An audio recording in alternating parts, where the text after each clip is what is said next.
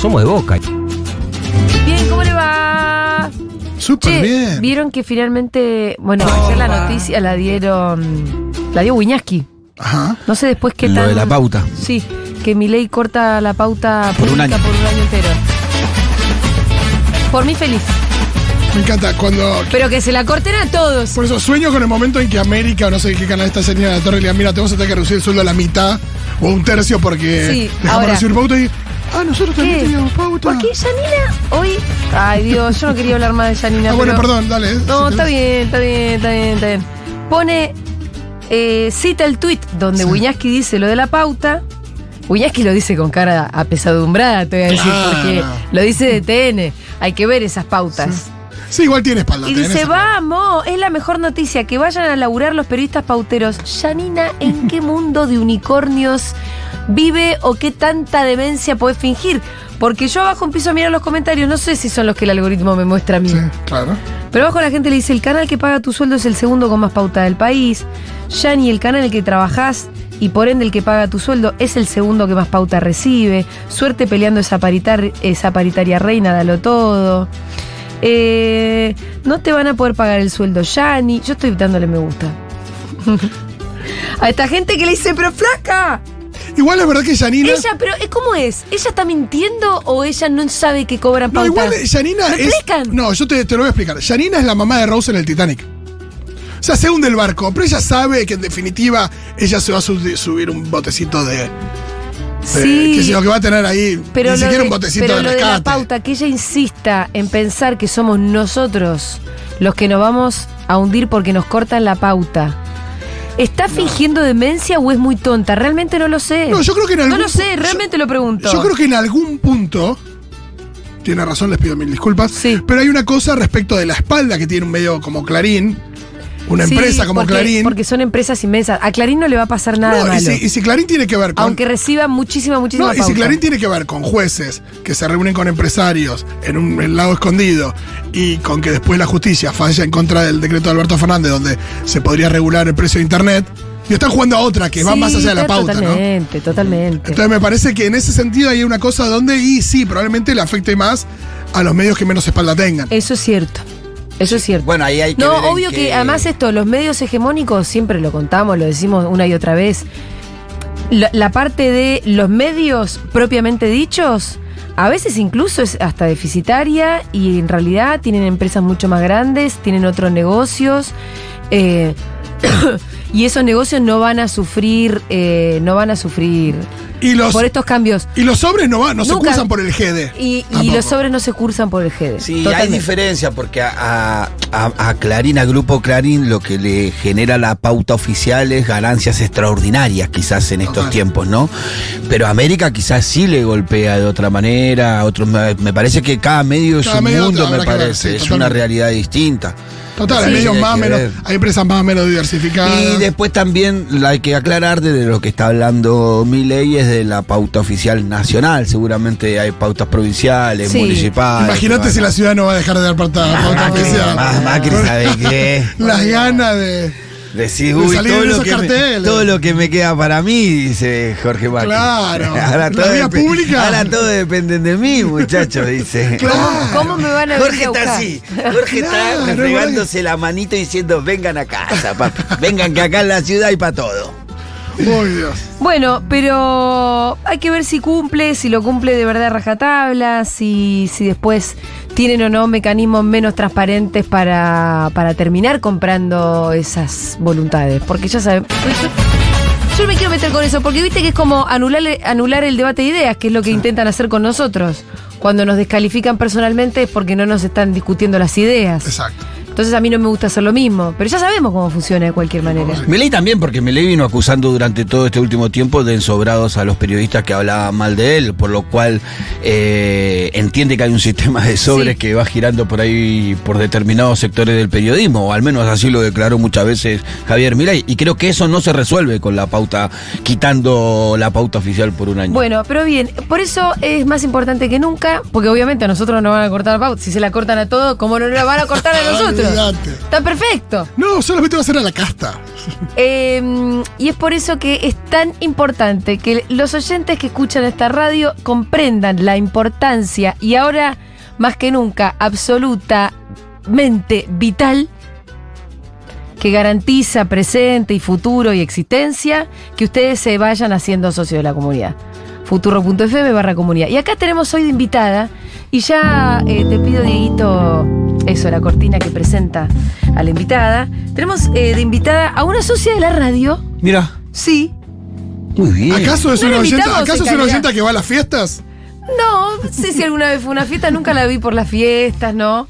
Eh, pero ella. ¿Acaso, se hizo- ¿Acaso se hizo socia para recibir la agenda y después se desasoció? Ah, no sé. Ah, pues Eso pasa, eso no que, pasa. Capaz que. Capaz que sí. No, sigue siendo socia. No la invitamos en calidad de socia, pero obviamente que le vamos a preguntar por eso. Es Sabina Frederick. Un aplauso para ella. Gracias. Doctora en gracias. Antropología Social por la Universidad de Utrecht. Bueno, em, además fue ministra de Seguridad, eh, actualmente preside la Agencia Argentina de Cooperación Internacional y Asistencia Humanitaria Cascos Blancos y una experta en materia de seguridad que eh, es un tema que vamos a abordar hoy haciendo un poco de futurología, pero con algunos datos que ya nos podemos ir imaginando. Sabina, bienvenida. Gracias por estar acá. No, gracias a ustedes por la invitación. Muchas gracias. No, y de verdad, yo me acuerdo cuando vino Mau y dijo, che, se acaba de asociar la ministra de Seguridad, porque cuando te asociaste era ministra de Seguridad. Es verdad, ¿Cómo verdad. fue que te asociaste? Contanos esa parte, después vamos a las cosas horribles que se están por venir. No, yo conocí la, Sí. la radio porque fui entrevistada antes de ser ministra. Sí. Eh, no, ¿Entrevistada como? Vine inclusive aquí, creo que dos veces.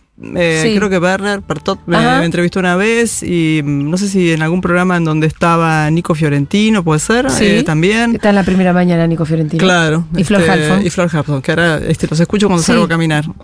Salís temprano. Salgo temprano, sí.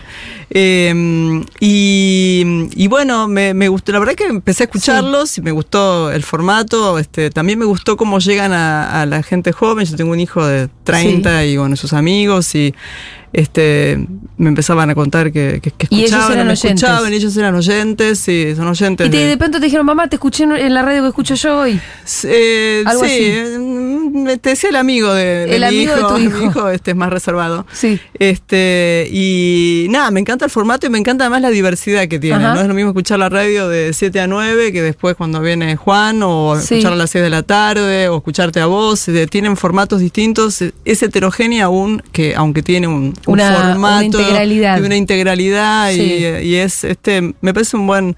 Por eso me asocié. Me, Sí. gustó, me gustó. ¿Y cómo fue? ¿Escuchaste una campaña que nosotros decíamos, ah, la asociate? ¿Qué, qué, qué fue lo que te, Eh, creo, te sí, movió? eh, creo que me, me- escuché una campaña, seguramente, porque no creo que haya sido un correo, porque el correo después, ahora sí me llegan todos No, los ahora te llega porque sos soy socia. parte de la comunidad. Ey, no spameamos igual, no tengan miedo.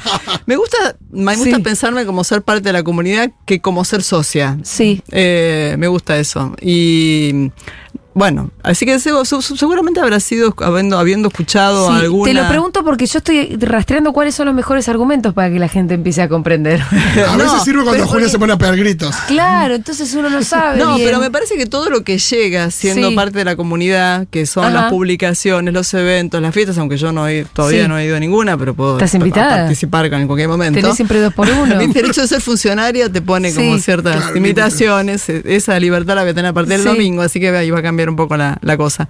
Este, pero la verdad que uno encuentra como, inclusive teatro, que creo que también hacen, ¿no? Hacemos de todo, el show de Seba Furman, capaz que estás hablando de eso. Entonces, esa diversidad de, de- de- de propuestas Sí. que no llegan sino a través del correo, que yo lo sigo abriendo, este también es una. Es, es lo que hace que yo decida seguir siendo parte de la comunidad, aunque en algún momento hubo algún Sí. problema con, Con la el tarjeta. sistema de pago Y y, a veces eh, y se, y lo, y se resolvió. Ah, Así bueno, que-. Bueno. Casi automáticamente, creo. Perfecto, alguien se, habrá, alguien se habrá fijado. Bueno, te lo agradecemos desde siempre, la verdad, y que le, le agradecemos a todos los socios del otro lado también eh, que están escuchando. Pero bueno, eh, ustedes saben, los miércoles traemos un invitado, por lo general eh, veníamos haciendo como una colección de, de militantes. Supongo que vos te consideras militante también. O bien pensadores o expertos en alguna materia. Teníamos ganas de hablar un poco de seguridad eh, por, por lo que se viene. Ya tenemos la confirmación de que Bullrich va a volver a ser ministra, fue la que te antecedió en ese cargo. Eh, va a volver a ser ministra, pero de la mano de Milei. Eh, Waldo Wolf en la ciudad, que ahí tenemos un combo interesante. Suponemos que tu amigo, que tu amigo eh, Bernie seguirá en provincia, eso no lo sabemos todavía. Eh, y bueno, algunas, algunas cosas que ya nos podemos venir viendo venir, como que puede aumentar la conflictividad social y como que también venimos, hay un gobierno que viene prometiendo, casi como programa de gobierno, que esa conflictividad social va a ser neutralizada con represión en la calle. Como nunca antes se prometió, ¿no? ¿Cómo ves todo ese combo? ¿Por dónde empezarías? Eh, primero decir que creo que soy Sí. militante, solo que Sí. creo que hay muchas formas de militar, ¿no? Desde cada uno en su espacio, con su especialidad y con sus redes, así que tam- también me considero militante. Eh, bueno, veo que efectivamente lo que está proponiendo el gobierno de Milei, lo poco que se sabe, es un ajuste brutal, eh, sacrificio, ¿no? Toda una serie de palabras que empiezan a aparecer, este, que, que van, bueno, que van a, van a significar eh, seguramente, sobre todo en nuestro país, que Sí. es un país que está este, que es muy sensible, ¿no? que se indigna con facilidad, por suerte, y eso hace que, que reaccione y que ejerza su derecho a la protesta. Este, de manera que eso va a ocurrir, eh, hay que ver qué pasa en el Congreso también, me parece que es muy importante ver cómo van respondiendo nuestros diputados este, del bloque este, de, Unión por la, dirigentes, ¿no? sí, de Unión por la Patria, del el Congreso y en el Senado, eso va a ser importante, ojalá este ojalá haya ahí, la verdad, este, posiciones que, que respeten el mandato este, de quienes votaron, esos representantes, de quienes votamos a esos representantes, porque la Cámara este, tuvo este, un resultado producto de una elección que no fue la misma que el balotaje, entonces, bueno, por eso tenemos mayor cantidad de, de- de representantes. Así que yo creo que eso va a ser también muy importante para orientar la protesta y para que no haya un choque entre representantes y Sí. quienes salen a la calle. Yo creo que ese es un punto para comunicarle también a nuestros dirigentes y dirigentas. Eh, y efectivamente, Bullrich, eh, que no está, creo yo, en su mejor momento, eh, se vio en la campaña, es una mujer que, que tiene dificultades para argumentar, para hilar frases, que no tenía antes. Sí. Eh, no sé qué es lo que le pasa, pero no está en su mejor momento.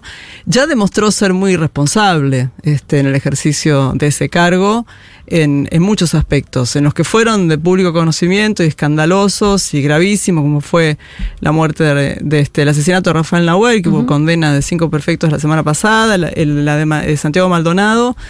La defensa de Chocobar, que fue también este, un bochorno. Que además lo llevó al debate, ¿no? Lo llevó al debate. Como un invitado especial. Eh, que sí, sí, lo llevó a ser este, recibido por Macri, ¿no? Sí. Este, eh, y bueno, y terminó condenado. Y terminó Eh, condenado. terminó Y- condenado. Y, y aún así ellos eligen tenerlo no solo como de amigo, sino como un símbolo. Sí, sí, sí. Símbolo Eh, de, de- de lo que ellos consideran, no sé, bueno, está la doctrina Chocobar, que no es solamente una idea, sino que fue un protocolo, ¿no? Sí, un protocolo que nosotros derogamos Sí. apenas llegamos, como con mu- muchos otros que ella dejó que eran este pseudo legales, Sí. casi legales, ¿no? O sea, hay que decirlo, es una mujer que está muy acostumbrada a, este, a derrapar Mm. este, hacia la El ilegalidad. protocolo Chocobar, ¿qué es lo que dice específicamente? Eh, Digo, porque me imagino que lo van a volver a querer, eh, po- Sí, volver a darle vigencia. Lo más grave es este que, que plantea ese, que planteaba Mm. ese protocolo, era este la potestad de disparar sin este dar la voz de alto. Mm. O sea, eso quiere decir disparar en cualquier circunstancia también, y disparar este no, como dice el Código Penal, solo cuando, solo, solamente se puede hacer uso de la fuerza cuando está en peligro la vida de terceros o la propia. Ujú. Cosa que no pasó cuando Chocobar este, Claro. mató a este chico que había robado y había acuchillado a, a un turista, pero en ese momento no había riesgo de vida. Entonces, este, este, lo que hizo él está en contra del Código Penal. Pero ahí me parece otra, otra faceta de la irresponsabilidad de Bullrich que tiene que ver con la, hipocresía, su hipocresía, la disociación entre su discurso de protección y de cuidado de las fuerzas de seguridad y el descuido profundo que hizo de las fuerzas de seguridad. ¿Cómo es eso? Tanto porque llevó a muchos efectivos a ser operativos en contra de los protocolos vigentes y en contra y con to- total negligencia, como fue el que terminó con la vida de Maldonado, que fue un operativo desastroso desde todo punto de vista, visto por los propios gendarmes, Sí. sino porque nunca les aumentó el sueldo, les con- congeló los adicionales, el equipamiento que compró, que dejó, compró de Israel, equipamiento militar, la, la mitad no se puede usar en Argentina, cosas valiosísimas como aviones no tripulados. ¿Por qué fueron- no se pueden usar en Argentina? porque son de uso militar y las fuerzas de seguridad federales son civiles. Entonces la ANAC no permite que este, aviones, Sí. eh, aunque sean no tripulados, ¿no? Dice no tripulados, pero hay alguien que los tripula de Sí. abajo. Este, mm, no permite que este, mm, naves de uso militar sean usadas este, por fuerzas de seguridad. Nuestro país no lo permite. El esfuerzo que nosotros hicimos para tratar de seguir haciendo uso de a poder hacer uso de esos equipos, que son útiles, porque podríamos haber hecho miles de cosas, como hacer vigilancia, por ejemplo, en todo lo que hace al, robo de este, en, áreas rurales, ¿no? De, de- de, bueno, de granos, de, de- ganado, en miles de otras cosas, controlar un montón de cosas. Las costas, no pudimos usarlo.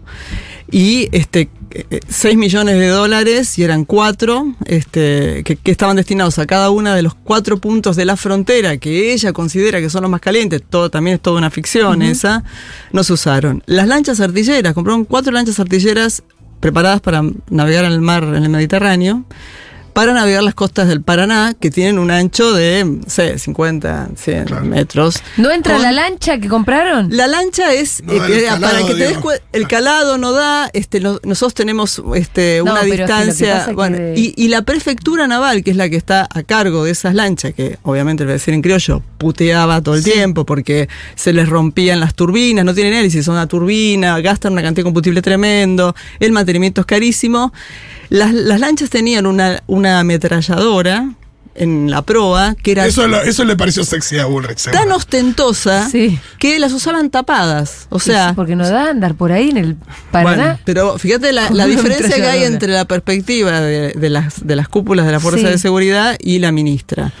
Ento- y, y lo mismo con los, con los eh, vehículos, camionetas, el tendal que dejó en la gendarmería, había como 200 vehículos sin mantenimiento.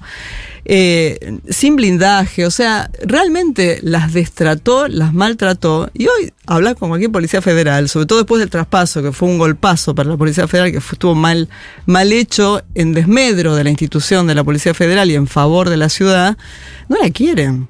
Mm. No la quieren. Y recién cuando hablábamos de Rafael Nahuel, digo, los prefectos asesinos de Rafael Nahuel, hoy son ellos los condenados. Y seguramente hicieron algo para lo que se sentían habilitados. La justicia, por suerte, después lo- los condena. Pero ella no, digo, y hay algo ahí donde los manda a reprimir y después los responsables son ellos, ¿no? Exacto, sí, sí, sí. Eso fue también un ejemplo de negligencia tras negligencia, con connivencia de ciertos actores del Poder Judicial de Bariloche, sobre todo la fiscal federal Sí. Little, eh, que ya no está. eh, que era tenía una, una especie de cruzada contra la comunidad este, Claro. mapuche, este, inclusive durante nuestra gestión fue muy difícil llevar la mesa de diálogo durante nuestra gestión porque estábamos todo el tiempo asediados por pedidos, este, por pedidos de inspección que no, había, no podíamos no cumplir. Este, cada tres meses apareció un pedido de inspección a la comunidad que era siempre una zona de, de conflicto. Eh, los prefectos matan a, Rafael Nahuel en una inspección que ordena, porque ella presionaba al poder, claramente al Poder Judicial, ella o no sé, no sé, el que fuera, cualquiera de los dos, Ahora me decís Bullrich. Bullrich, Sí. Bullrich, este, que or- ordena primero el desalojo que lo hace la Policía Federal. La Policía Federal fracasa en el desalojo y a los cuatro días manda a la prefectura a, a inspeccionar. Cuando la prefectura va a hacer la inspección, se encuentra, a este, bueno, pasa lo que pasó y termina, este, terminan matando a, Ra- a Rafael Nahuel. Pero es como vos decís, la exposición a la que ella lo sometió con este argumento Sí. de de la dureza o de este de, de- de la protección no de la fuerza que es lo que ella quiere es habilitarlos a cualquier cosa que es un poco lo que pla- plantea el protocolo no Claro, yo te, te- te iba a decir eso. Me imagino eh, que además que además esto de decir, che, ustedes pueden abrir fuego cuando quieran, también te despro- lo desprotege. es de protección es de protección Ell- me imagino que la mayoría de los canas, y esto me lo dirá vos, porque vos decís, bueno, por ahí prefieren eso, se sentirán ellos más seguros, pero al final la posibilidad de abrir fuego en cualquier momento termina poniendo en peligro a toda la comunidad y ellos mismos más que a cualquiera. No, no, totalmente. Mira, este, yo hacía trabajo de campo porque estaba Sí. haciendo una investigación también un libro sobre la gendarmería y conversaba con ellos acerca de lo que iba pasando, ¿no? En de Chocobar, este, este, eh, Santiago Maldonado, etcétera. Y ellos te decían, te siguen diciendo, oh, eso está en Mm. contra del Código Penal. Sí. Pues termino yo preso. O sea, eso es de protección. Y después hay algo también muy, muy peligroso que uno a veces ve en las redes, ¿no? Y nosotros lo trabajamos bastante en el ministerio y también lo trabajó la gestión de Garré, que es este un programa de uso racional de la fuerza, que es todo el tema del uso del arma fuera de servicio, en donde se producen la mayor cantidad de muertes de ciudadanos, delincuentes Ajá. o no, y de policías también, o este, de integrantes de las fuerzas de seguridad. Y lo que nosotros notamos en esas circunstancias es que el, lo que hace el policía, que está de civil, no es ejercer de policía. O sea, hace en general las cosas mal. Sí, Hace las cuando cosas no mal. está en Cuando no está en funciones- porque no tiene el uniforme, porque Sí. no tiene el radio, porque no tiene el compañero, porque no, porque está totalmente desprotegido. ¿Por qué saca el arma ahí el chavo? Y porque ahí hay una presión también institucional. No todos hacen eso. ¿ah? Hay muchos policías que no salen de su casa con el arma. Deberían tener el arma, No es obligatorio, no es obligatorio. Pero No, no. pueden. Pueden, claro. Me no imagino que habrá prohibido. otros países donde no. No, salvo la Fuera PCA. de tu horario de servicio no podés No podés. Y la PCA tampoco. La PCA tiene prohibido el uso Sí. del arma de fuego fuera de servicio. Ella, Bullrich, modificó la ley por decreto para Mm. que pudieran usarla y se empezaron a producir casos de gatillo fácil. Hasta que nosotros llegamos y volvimos a la ley este, y no hubo más casos. Mm. Entonces, eh, no es solo ella, también hay, hay una trama que es este, a veces lo que la ciudadanía pide. Mira, usted me contaba Sí. un, un policía con que conozco de la federal que este, vio que le robaban a una mujer frente a su casa la bicicleta. Eh, sube a la terraza y tira piedras. Terminó, le tiró una piedra, tiró una piedra y se acabó el robo. Se fue el, el delincuente, la bicicleta quedó ahí y la mujer sin problema. Los vecinos le Sí. pedían que sa- ¿por qué no sacaste el arma? Le pedían, ¿por qué no A un tiraste? ladrón de bicicletas. Por eso, entonces hay, ahí tenés No, si hay, hay Una un discurso, está presión. todo muy corrido, Sabina, lo Ah. sabemos. Está corrido, si la, la- es la propia gente que la verdad que lo votó a Milei y un Milei que viene prometiendo represión. Eh, en ese sentido también me interesa, cuando, ya que vamos a lo de la propia gente, ¿no? Hace poco Macri salió a decir que a los orcos los tenía que ir a enfrentar la, la no sé cómo llamó. la a- juventud, creo. la juventud es libertaria, ¿no? ¿no? Sé si lo dijo así, pero como que la gente que lo había votado a mi ley y el otro día no sé quién más, algún otro referente de la libertad avanza también insistió en lo Agustín mismo. Laje. Creo que Agustín- yo lo escuché. bueno, yo lo debe escuché haber más de uno, ¿no? Que dicen, bueno, defiendan ustedes ahora a este gobierno. Proponiendo un enfrentamiento de civiles contra civiles, yo la verdad que nunca había visto nada igual. Eh, en ese caso, ¿qué es lo que se supone que, que- ¿Cómo tendría que actuar las Fuerzas Armadas en una circunstancia de enfrentamiento de gente contra gente? No, primero la responsabilidad de Macri es No, brutal. bueno, no sé, sí. O sea, me parece también, por digo, ahí. no sé, no sé cómo es que él puede seguir diciendo cosas sin que este, le caigan denuncias penales, como pasa con otros, cuando con otros de nuestro espacio que dicen cosas y le caen, caen denuncias penales en Comodoro Pi como nada, ¿no? Eh, no, me parece que eso es, este, bueno, es un, es, es- es un problema, este, es un camino hacia el, bueno, esa atmósfera yo creo que, parece oportunidad también para decirlo, este, es la atmósfera que, que genera o el clima que genera lo que le pasó a Juan Grabois hace dos días, ¿no? Que está tomando un café con su padre Sí. y no paran de, de- de insultarlo pero- y de provocarlo, por suerte no reaccionó. Este, y, y la El que reaccionó es el pobre viejito. ¿No? Sí, el papá, claro, y bueno, es el sí. hijo, como es difícil, ¿no? Es que difícil no reaccionar. Juan tiene la verdad que un espíritu, un temple que es admirable. Pero bueno, este, lo que quiero decir es que esa atmósfera es un peligro, la fuerza de seguridad interviniendo no es lo mejor, siempre es mejor que la gente tenga mecanismos para regular sus conflictos, Mm. ya sea por las propias o apelando a, al- los sistemas que existen, ¿no? De mediación o de resolución de conflictos, que no parece ser la orientación de este, que va de este gobierno. Escuchaba a Barra hablar de la importancia de acelerar los juicios, bueno, eso es peligrosísimo, ¿no? Sí. Es cierto que la justicia es lenta, pero también es cierto que hay un proceso que hay que seguir y, y, este, la flagrancia que, que- que inst- que se instaló durante el gobierno de Macri este, fue tremenda en cuanto a la cantidad de personas que terminaron este, Superpoblación. condenadas, sí, por, por, por delitos mm, ínfimos, ¿no? Y ahí tenés también ese, esa, digamos, nosotros tenemos este, este, esta perspectiva punitivista, mano dura. A mí mucho no me gusta hablar de esas categorías porque suelen tener una reacción inmediata, ¿no? Del otro lado. Pero no, han resuelto el problema. O sea, No. la cuestión es esa, que este Bullrich no terminó con el narcotráfico en los cuatro años que fue ministra. El problema fue al consumidor, al pequeño comerciante este, de droga, este, al pequeño eslabón. O sea que por arriba hizo muy poco y hay datos que ella misma dejó, nosotros hicimos un informe de la, la cantidad inmensa de procedimientos que hacían las fuerzas de seguridad federales solo para este, decomisar pequeñas cantidades de, marihuana y cocaína. La mano dura no es, no es la solución, es eh, en este sentido, en habilitar al uso indiscriminado de las fuerzas de las policías de las fuerzas federales, también un mecanismo destructivo de la propia institución, porque empiezan este, a regirse por normas que están, que son, digamos, consuetudinarias y no legales, eso es un problema. Eh, sí, son más, están más cerca de, de un mercenario que de, un- de una institución estatal, eh, porque se tienen que regir por la ley. Y todo lo que hace a, a la falta de equipamiento, al- a, los bajos salarios, etcétera, también es una manera de. Este, de- Sí. y, hay, y, el- y en general. Ahí donde, donde decís, bueno, las fuerzas terminan corrompiéndose de alguna manera para porque subsisten con lo, con con lo una poco que caja, tienen. con una caja que es Que sacan de este, otro lado. ilegal y, y que les permite y que, digamos, la, el, el- a ver, el, hay, hay diferentes este, formas de nombrarlo, pero este, hay un, hay un sector, y ahí creo que nosotros tenemos que hacer también una autocrítica muchas veces Mm. de, de las dificultades que tenemos para reconocer los como reconocerlas como trabajadores y trabajadoras. A los policías. eh, a los policías, a las Hay una de cultura seguridad. de ratiputo, antirrati, y uno si mira más de cerca, por ahí es una persona. Son compatriotas. Sí. Son Y compatriotas. muchas veces de las clases populares. y muchas veces de los sectores populares y, y es gente que viene, que hace un esfuerzo muy grande por, por tener algún mínimo, alguna mínima movilidad social y, y después tenés un Estado que ya sea a través de un relato o no, sigue desprotegiéndolos y descuidándolos y eso termina siendo un, un instrumento para que ellos mismos o ellas mismas terminen justificando Sí. Este, acciones que Son son, ilegales. ilegales.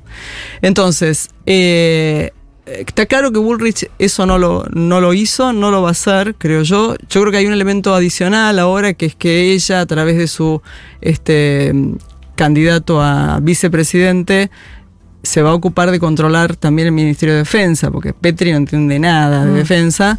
Eh, y Bullrich fue muy eh, eh, hostil eh, eh, durante la gestión eh, del gobierno de Macri con el Ministerio de Defensa y con la cúpula militar de ese momento, presionándolos para hacer cosas también pseudolegales. Claro, porque las Fuerzas Armadas no se supone que hagan nada de seguridad interior. No, las Fuerzas Armadas están, tienen prohibido Sí. por la ley de seguridad interior intervenir. eh, Pero como que les le tiene ganas. Sí, no, y le tuvo en ese momento. ¿Y qué les este, hizo hacer? Bueno, en ese momento eh, lo que se hizo fue cambiar la reglamentación de la ley de defensa y eh, esa- ese cambio habilitaba la intervención de los militares en temas de narcotráfico. Los militares en general, hay diversidades también, no quieren saber nada con eso porque se conocen la experiencia este, mexicana, colombiana, Colombia, sí, sí. brasilera. Sí. sí, no terminó bien nunca. Nunca terminó bien y ellos ya están pagando todavía las consecuencias de haber participado en temas de seguridad interior con otra este, hipótesis que no es la, la de ahora, ¿no? Antes era la guerrilla subversiva, hoy es este, el narcotráfico. Ellos no quieren, pero lo que se hizo fue un operativo de integración norte en ese momento, que este era una mutación de algo que había dejado ya el gobierno de Cristina, que eran este, los operativos Fortin 1, Fortin 2, etcétera. Pero lo que ella quería era este, que los militares actuaran, actuaran conforme a uno de los artículos del Código Penal, no me acuerdo ahora cuál es el número, en donde habilita, se habilita toda la ciudadanía a actuar en caso de flagrancia. O sea, los quería poner a los militares como si fueran ciudadanos comunes y silvestres Ah, ok. y actuar, pero claro, entonces ellos decían, pero, pero nosotros no somos ciudadanos comunes y silvestres, No, estamos claro. armados, tenemos FAL, tenemos cani no. Bueno, este Era como ampararse en eso, en ese artículo, para poder hacerlos actuar y, Sí. por ejemplo, detener gente. por eso es una mujer que está No, y, todo y el estando tiempo de civiles, un- de nuevo Claro, un peligro y con otro armamento. es como- Y fueron los mismos militares los que se opusieron. Y este, este, y, y, finalmente, al, bueno, tuvieron, sé que tuvieron un encuentro donde finalmente Macri este, se, se, se dio y aceptó la posición de los militares, los argumentos de los militares. Entonces, es una mujer peligrosa, muy responsable. eh, ¿Y cómo te parece que va a querer insistir más o menos en la misma línea ahora que a través de Petri ella también va a tener a cargo defensa? Sí, yo creo que sí. Eh, y ahí hay que confiar en las Fuerzas Armadas también, Mm. en lo que se hizo en democracia. Este, creo que hay que confiar un poco más en eso. O sea, Eh, tenemos que confiar en, que, en los militares. Y mirá, en, la- en- en la- en En los, que- pero que le la freno, sensatez. no, pero ahora es que que los decís que- años, es que que lo- los años de Macri, los que le pusieron un freno a esa idea este, alocada e ilegal eh, que tenía Bullrich, fueron ellos. Fueron los militares. Mm. Entonces, no digo que haya que confiar ciegamente en los militares, lo que quiero decir es que no hay que presuponer que ellos no van a poner algún freno a eso, porque tiene un impacto negativo sobre la propia institución y sobre ellos mismos, ¿no? Eh, y si hay algo que los, los militares, así como la Fuerza de Seguridad también, eh, sobre todo las federales, tienen una noción de, de la institucionalidad y hay en general responsabilidades para sostener. Muchas veces termina siendo muy conservador, ¿no? Sí. Pero, pero creo que en este caso, o sea, no hay que dar por sentado que eso no va a pasar. Puede ser que eso ocurra. Ella va a avanzar, van a querer modificar nuevamente la, la reglamentación de la ley de, de defensa para incluir estas nuevas amenazas. Eso significa, en lugar de hablar del ataque de un Estado externo, como dice la reglamentación actual, es hablar de un ataque externo y ahí entra de todo Claro. y eso lo hace muy peligroso. Este, y yo creo que nosotros tenemos también que ten- sostener y tender puentes un poco más con esos sectores, porque ahí, ahí hay de todo. eh, hay gente que sale en defensa de relatos que la perjudican, como bueno, pasa con el electorado en general. Sí. Eh, y, y me parece que como es un punto sensible y como efectivamente avanzar en las reformas que ellos quieren avanzar requiere del uso de la fuerza, eh, yo creo que ella se quedó con la sangre en el ojo por lo que pasó en diciembre del 2017, porque fue Sin ninguna duda, eh, vos hablás de las 14 toneladas de piedras casi como que un mantra, pusieron ellos, ¿no? Sí. Porque Pero claro, eso fue una movilización importante. de- eh, dicen los que saben que para Macri fue como un parteaguas, piensa que de ahí eh, se les desvaneció un poco el poder y, y que ahí tendrían que haber reprimido.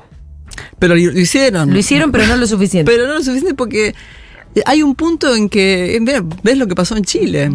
Hay un punto que, que no da, las fuerzas no dan más, o sea, hay, hay, hay una correlación de fuerzas, hay cosas que se pueden hacer, otras cosas que no se pueden hacer, porque empieza, empiezan, yo mira, yo estaba haciendo trabajo de campo durante este, ese periodo y este, tuve conversaciones posteriores con gente de la gendarmería que estuvo participando en la represión sí, y estaban destruidos, Mm. porque era los- mucha gente.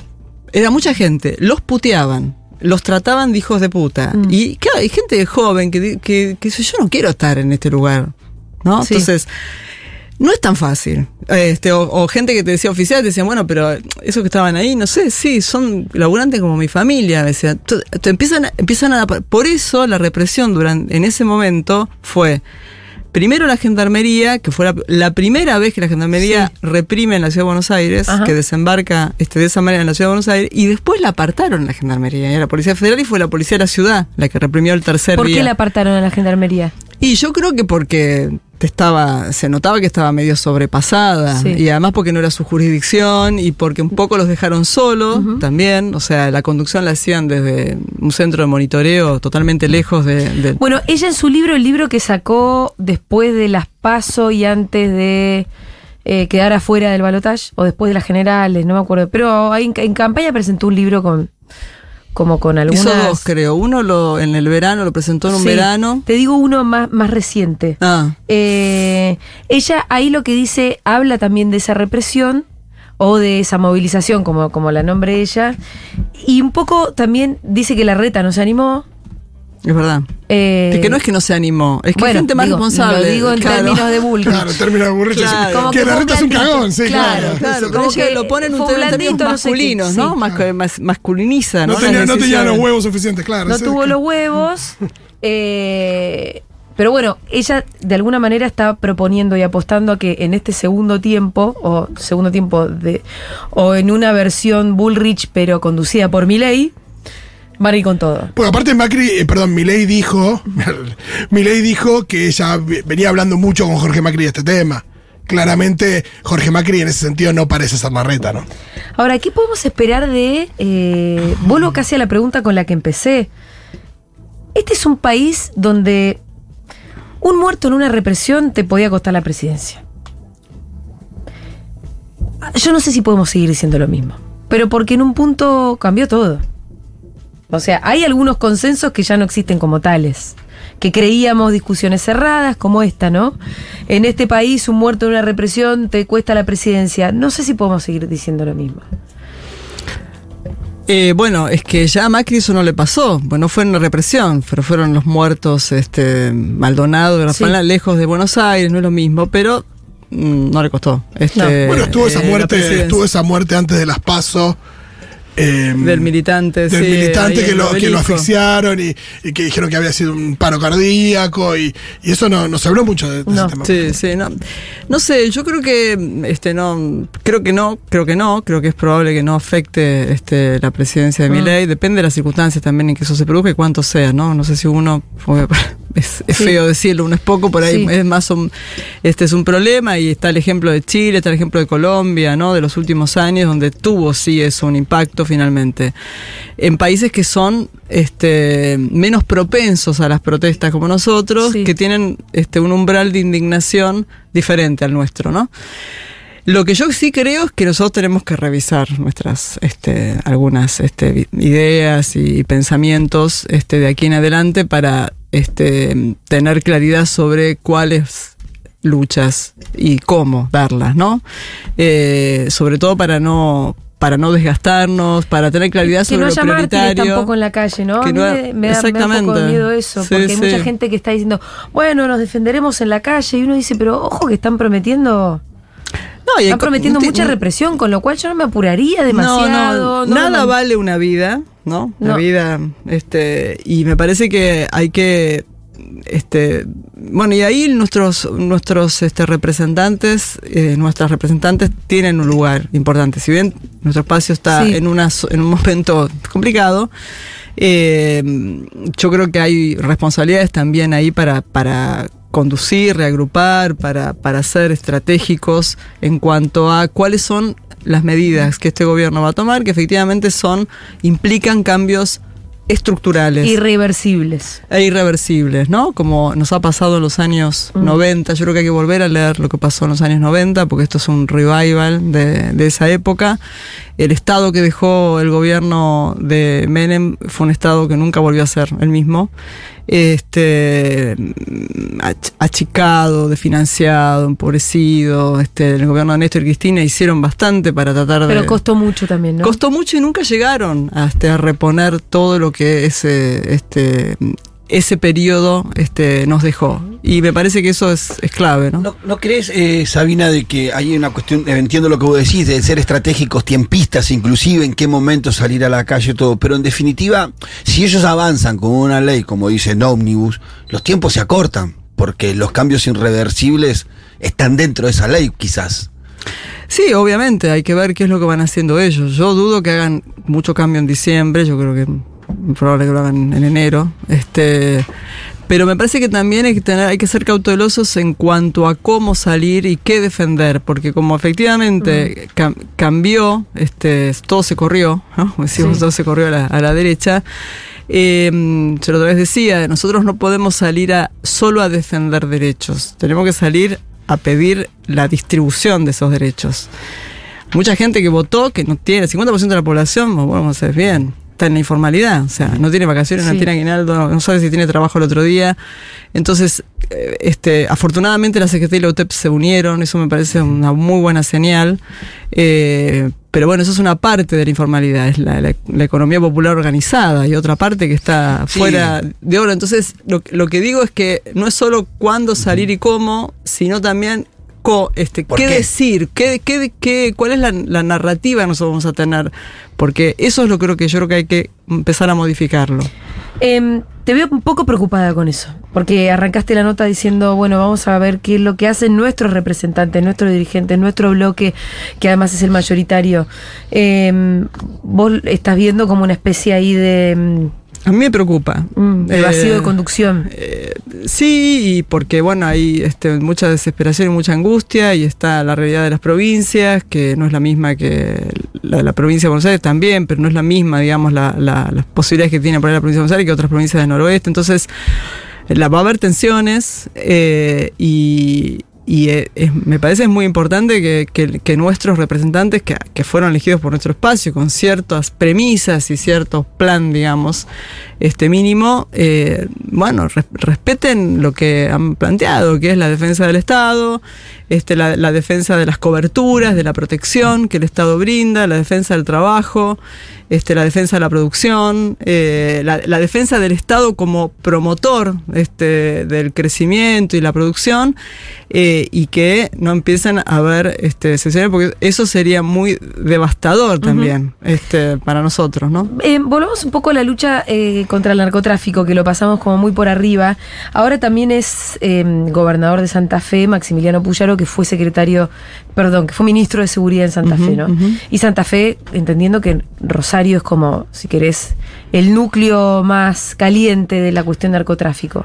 Eh, ¿Cómo te parece que va a funcionar ahí Puyaro, Puyaro con Bullrich? en Nación? ¿Cómo pensás que pueden llegar a abordar la cuestión del narcotráfico y si acaso se puede agravar en un contexto como el que se viene? Bueno, ellos fueron contemporáneos, ¿no? También. Era ministro de Seguridad cuando ella era ministra de Sí. Seguridad, así que este, compartieron ahí gestión. Eh, eh, Rosario está en una situación peor. eh, peor que hace 5 o 6 años, no peor que en el 2014, en el sentido de que la tasa de homicidio todavía está más o menos, o sea, volvió a ese, a ese año, Sí. bajó, este, y hoy está en 11, va, el año pasado está- estaba en 11. Este, ¿Es 11 sobre cuánto? sobre 100.000. 11 personas asesinadas cada 100.000. Contra 3.6 de la provincia de Buenos Aires Sí. Y 4.2 del total país. O sea, es el único distrito de, de la Argentina donde la tasa, la tasa de homicidios sube, tiende a la suba. Todo el resto tiende a la baja. Ajá. Eh, eh, o sea, que es narcotráfico. Yo siempre digo, o sea, el mercado de tráfico de drogas en Rosario no es más grande que el de Buenos Aires. La única, la diferencia es cómo actúa la justicia y cómo actúa la policía. Y la política, que nunca está afuera, ¿no? De todo eso. Porque, y eso se traduce en violencia. Claro, en Rosario la policía de Santa Fe perdió total autoridad. Es parte del problema, Ajá. es una banda más. No hay tiroteo ni enfrentamiento, o sea, no hay ninguna situación donde la policía oponga, este, ejerza su autoridad, perdió toda autoridad. Y eso es un problema, pero eso muestra también el, el deterioro de la conducción política, porque evidentemente si la policía se debilitó en Santa Fe es pura y exclusiva responsabilidad de la conducción política, sea de, nuestra, este, de nuestro espacio o de otro. La policía de Santa Fe está recontra precarizada, hace muchos años que está mal. Este, ha habido reformas también sobre las cuales hay que, hay que revisar, reformas que han tendido a, esa suerte de conversión de estas instituciones en instituciones universitarias que no son lo mismo, no funcionan, terminan teniendo efectos negativos sobre la disciplina, este, más allá de los contenidos, ¿no? Eh, bueno, entonces tenemos hoy esa realidad. La demanda de más fuerzas federales eh, es lógica, porque la policía no existe eh, en Santa Fe, pero a la vez el despliegue que se ha hecho de las fuerzas federales ha sido un, despliegue sin mayores facultades que, nada, por pararse en la calle hacer controles y no tienen comunicación, no saben lo que pasa en la calle en realidad, porque las comunicaciones la maneja la policía de Santa Fe o no la maneja nadie. Este, lo mismo la inteligencia criminal. Entonces, lo que habría que hacer, en principio, es desplazar a la Policía de Santa Fe de Rosario, llevarla a la comisaría. Lo mismo que se hizo con Cinturón Sur en la época de, de Garré, que todavía sigue en la 1114, ¿no? Está deteriorado ese operativo, pero al principio funcionó. Sí. Ustedes se van. Se repliegan a trabajos administrativos Sí. en la comisaría y todo el control de la calle, sobre todo las zonas más calientes, lo toman las fuerzas federales. Ajá. Eso va a parar el nivel de violencia. Ahora, simultáneamente hay que hacer más cosas. Este, hay que fortalecer la investigación criminal, que en este país está muy venida abajo, porque toda la presión en la administración del personal, toda la, toda la presión está puesta en poner, saturar la calle. Entonces eso hace que la gente que sabe investigar, que tiene información, que sabe investigar y que sabe hacer inteligencia criminal, hasta un día, un día haciendo investigación y otro día tiene que patrullar este, la esquina porque hay un pedido que, bueno, eso es un problema. Y, y, y esa es la mecánica que, que, usó, que usó Bullrich, este, sin duda, porque los datos que te muestran las incautaciones muestran eso, que es pura, puro procedimiento policial, no Claro. sea, hacer estadísticas. Así que tenés que trabajar sobre eso, tenés que trabajar sobre la articulación de la justicia. Hay mucho miedo también en Rosario, en el Poder Judicial, este, hay mucho miedo. Hay que articular la justicia ordinaria con la justicia federal, porque la justicia ordinaria trabaja sobre los homicidios y la justicia federal sobre el narcotráfico, entonces hay que articular las causas. Nosotros hicimos muchos intentos para y no, es, no fue nada fácil. Sí. No nos fue bien con eso. Ahí Bullrich lo que plantea es eh, eh, sacar todas las garantías de debido proceso y demás. Digo, cuando se pone con esto de, de que no, no pasa nada si escuchar la conversación entre un. Digo, cuando ella dice, bueno, cuando es que narcotráfico, el abogado es parte, son todos parte, entonces puedo espiar a todos. Parece también es otra cosa medio compleja. Ah, sí, sí, eso lo propuso cuando estaba haciendo su campaña, es verdad. ¿Te Sí, acordás? Sí, sí, sí, sí, que al final tuvo que retractarse porque es ilegal hacer Sí. eso, ¿no? Este, Eh, espiar a todo el mundo en la cárcel, Sí, esa era sí, una de sus sí. propuestas. Bueno, eh, Waldo Wolf, ¿cómo lo, qué- qué- ¿cuáles son los pergaminos de Waldo Wolf para dirigir? Ah, es un Ser- tuite- ser tuite- malo. tu- Tuitero malo, ¿no? Sí. Un tuitero malo. Este, Tener- fue- Actitud. tener- a mí me parece que es tener actitud y tener pocos escrúpulos. Sí, que es un poco la beta de ella, ¿no? Y de una buena parte del pro, no de todos, porque me parece que no son todos iguales. Este, hay que decirlo, ¿no? Hay gente que tiene escrúpulos, es profesional y no, no está dispuesta a hacer cualquier cosa. Pero hay, hay un sector, el sector, el sector de los halcones, llamados Sí. Que en realidad son malos, inescrupulosos, son denunciadores seriales. Eh, Waldo Wolf no tiene, igual que Petty, no tiene ni idea de qué significa este, conducirlas, no las conoce. Eh, supongo que tendrá por abajo gente que sí, este, no me acuerdo cómo se llama el ministro actual, pero él es una persona que viene de Santilli, que, que conoce el paño.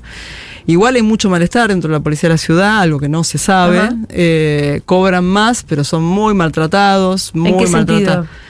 Y les, des- por ejemplo, si falta, si tienen una enfermedad, les, les descuentan el salario. No tienen derecho a enfermarse. Entonces la gente va a trabajar enferma porque no tiene derecho a enfermarse. Les descuentan, o sea, es, es como. o sea, tiene un No funcionamiento. tiene licencia por enfermedad. No tiene licencia por enfermedad, no existe la licencia por enfermedad. Sí, o ni siquiera, a veces uno dice licencia y piensa en meses que alguien se toma. Digo, hay un día que está enfermo y se lo descuentan. Muchos de ellos facturan también, Sí, sí, ¿no? sí. Eh, no gran- sé, no, sé, no, no, lo sé. Bueno, mi- mm, bueno, yo tengo fa- familiares como familia tercera y que factura, es policía de factura. Bueno, eso es una vergüenza, porque ni siquiera tiene una relación. Este, Es medio, medio raro. Claro, Hace trabajos empleo. administrativos igual ahora, pero factura. Y vos querías el día por que te den el día por lluvia. Claro. no.